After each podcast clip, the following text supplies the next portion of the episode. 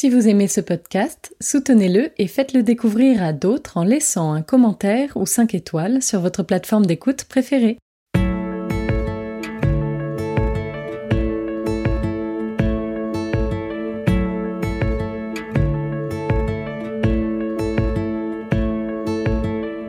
Vous écoutez La philanthropie en question, le podcast qui vous emmène au cœur de la recherche sur le don. Chaque mois, la chaire philanthropie de l'ESSEC vous partage et met en perspective les grandes idées d'un chercheur, d'un article ou d'un ouvrage éclairant. Une invitation à écouter ce que nous dit la recherche pour mieux comprendre la philanthropie et ses enjeux.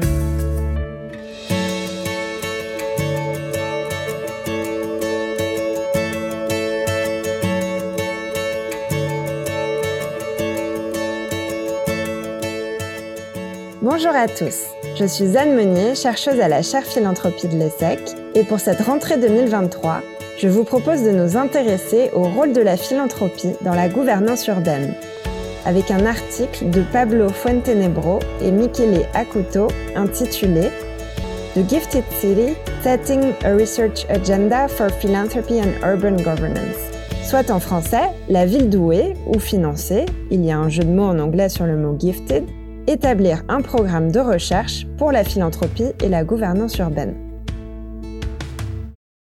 J'ai trouvé cet article au hasard de mes recherches sur les publications récentes autour de la philanthropie, mais je connaissais déjà Michele Acuto pour son travail sur les questions climatiques et environnementales.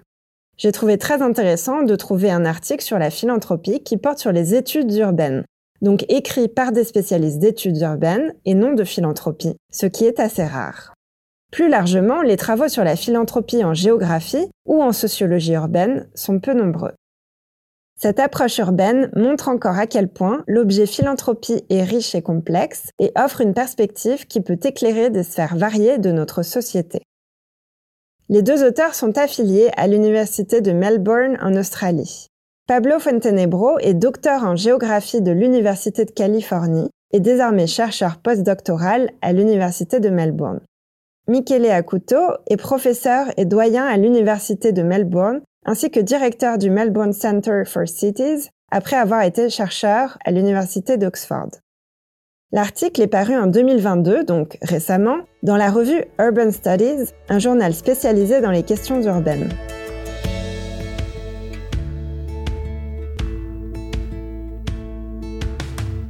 Le texte s'intéresse au rôle de la philanthropie dans la gouvernance urbaine à l'échelle locale, nationale et internationale, en lien notamment avec les transformations récentes des politiques urbaines.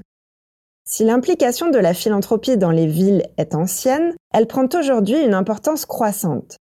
Il ne s'agit pas simplement de plus de financement philanthropique, mais surtout d'une intervention grandissante des acteurs et institutions philanthropiques dans la mise à l'agenda de thèmes et la prise de décision. Les auteurs citent quelques exemples tout au long de l'article.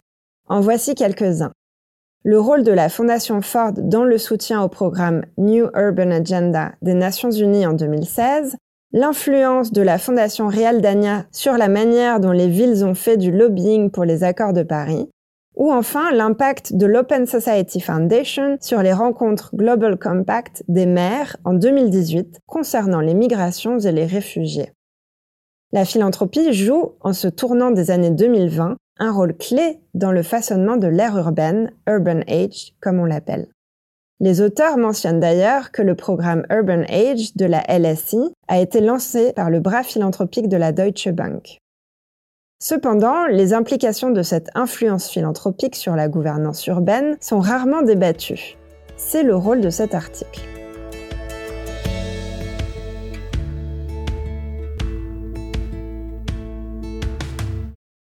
Trois grandes idées de l'article m'apparaissent intéressantes à vous transmettre.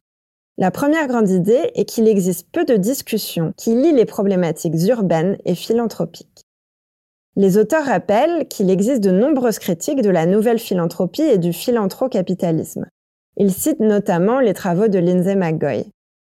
Si ces critiques sont centrales pour comprendre l'influence et le pouvoir que peut exercer la philanthropie dans les politiques publiques, la discussion ne s'est pas encore intéressée aux implications que cela peut avoir au niveau urbain. Or, on sait que les villes sont devenues un nouvel enjeu pour les grandes organisations philanthropiques internationales, mais aussi en retour que la philanthropie est devenue un élément clé pour les villes. Il est donc désormais essentiel de croiser les enjeux. Les auteurs invitent ainsi les spécialistes d'études urbaines à s'intéresser à la philanthropie. Ils développent deux points. Le premier, c'est le rôle de la philanthropie dans les grandes initiatives urbaines, et le deuxième, c'est la place particulière des grandes fortunes dans cet intérêt pour l'urbain.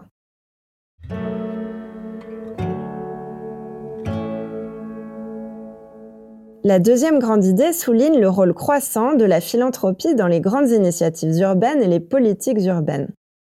De grandes initiatives urbaines ont été lancées ces dernières années, autour de la lutte contre le changement climatique, la résilience, les migrations ou la culture par exemple.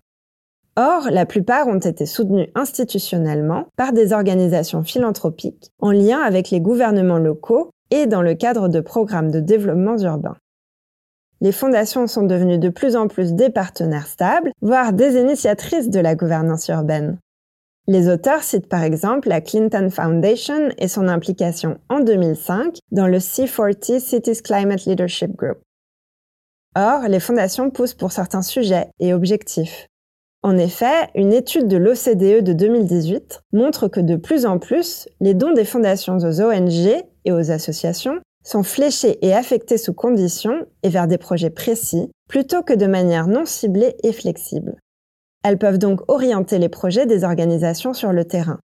Et cette influence de la philanthropie sur les initiatives urbaines est d'autant plus centrale dans un contexte où le soutien des gouvernements locaux ou nationaux s'est considérablement réduit. Les auteurs montrent que la philanthropie accompagne un certain mode de développement urbain. Ils soulignent deux éléments. Le premier est le chevauchement qui existe entre l'entrepreneuriat philanthropique et l'entrepreneuriat urbain, créant ainsi une forme de convergence par l'approche entrepreneuriale. Les villes étant aujourd'hui l'objet du développement d'un fort entrepreneuriat urbain, le financement philanthropique accompagne naturellement ce mouvement.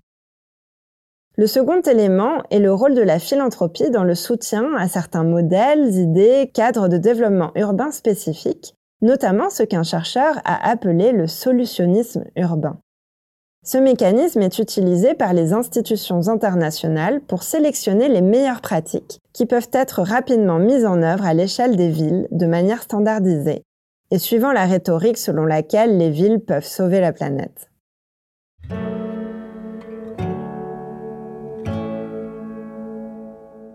La troisième grande idée est la question du rôle des grandes fortunes dans les politiques publiques, notamment au niveau territorial. Les auteurs rappellent que les études urbaines ont montré qu'il y avait une présence croissante des grandes fortunes dans les villes, mais la philanthropie centrée sur les villes est relativement absente de leurs analyses. Or, on observe une augmentation des mégadons à l'échelle mondiale, et les milliardaires qui font ces dons, comme ceux qui ont signé le Giving Pledge, ont investi dans les villes sur plusieurs continents, Europe, Amérique latine, Asie, etc. Les mécanismes sous-tendus par ces mégadons, la question de la baisse des impôts et les incitations fiscales, posent aussi la question du pouvoir des élites et de leur influence sur les villes, car ces dons sont souvent faits pour participer à la construction des politiques publiques. Rogers parle de philanthrope policy making, donc philanthro-création de politiques publiques en français. Si l'influence de la philanthropie a toujours existé, elle prend aujourd'hui une proportion plus importante, allant même jusqu'à poser, pour certains, la question de l'existence d'une donor class, qui défend ses propres intérêts en façonnant les élections, la recherche académique ou l'action publique.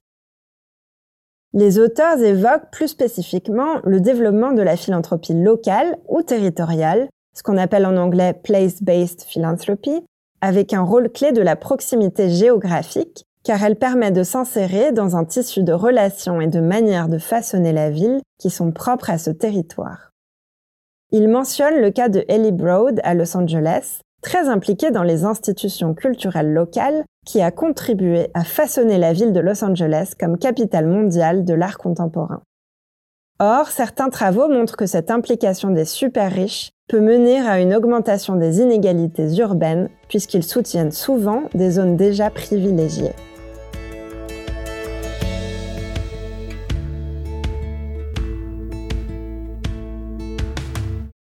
Pour conclure, je reviendrai sur trois points. Le premier concerne la dernière partie de l'article où les auteurs invitent les chercheurs à décentrer le regard. En effet, l'article s'appuie en particulier sur des exemples nord-américains, même si certaines villes européennes sont aussi évoquées, en Allemagne par exemple. Les auteurs estiment qu'il serait pertinent d'initier une réflexion plus large dans les pays du Sud, le Global South, par exemple en Asie, où les logiques philanthropiques sont différentes, moins axées sur les relations. Ils considèrent d'ailleurs que les universités ont, en ce sens, un rôle à jouer dans le développement de ces réflexions. En effet, elles sont elles aussi financées par des fonds philanthropiques, comme le montre l'exemple de Bloomberg, qui a donné 150 millions de dollars à l'université de Harvard pour la création d'un centre d'études urbaines, le Bloomberg Center for Cities. Le deuxième point m'amène à élargir la réflexion sur le rôle de la philanthropie dans la démocratie, et en particulier au niveau local. L'article porte principalement sur la grande philanthropie, mais il peut ouvrir des réflexions sur sa nécessaire démocratisation, voire plus largement la participation des citoyens à la gouvernance urbaine, comme c'est le cas avec le crowdfunding par exemple, ou plus largement les budgets participatifs. Le troisième point que je souhaitais aborder est l'importance, pour comprendre la philanthropie, d'ouvrir des dialogues entre disciplines. La recherche sur la philanthropie ne devrait pas simplement être développée par des spécialistes de ces questions, mais par bien d'autres chercheurs. Les auteurs invitent ici les chercheurs en études urbaines à prendre en compte la philanthropie. Plus largement, la géographie est particulièrement négligée sur cet objet. Cela constitue donc des pistes intéressantes de développement pour la recherche. Les croisements de regards et de problématiques ouvrent des perspectives nouvelles pour comprendre la philanthropie dans toute sa complexité.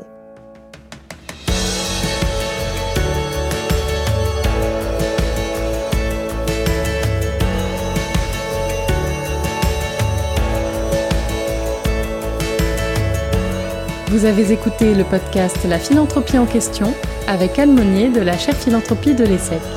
Pour aller plus loin, nous vous invitons à parcourir les références listées en description de l'épisode. Vous y trouverez également notre site internet et notre compte Twitter. Rendez-vous chaque dernier mercredi du mois pour un nouvel épisode. À bientôt!